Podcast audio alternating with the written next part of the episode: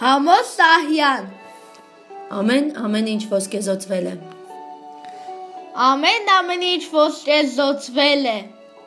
Ոսկի են թվում տերև ու ճյուղ,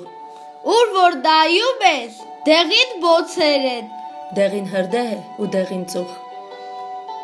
Ջրվեժը առու ծառը ծտերը։ Աշնան քամուն են ծափահարում,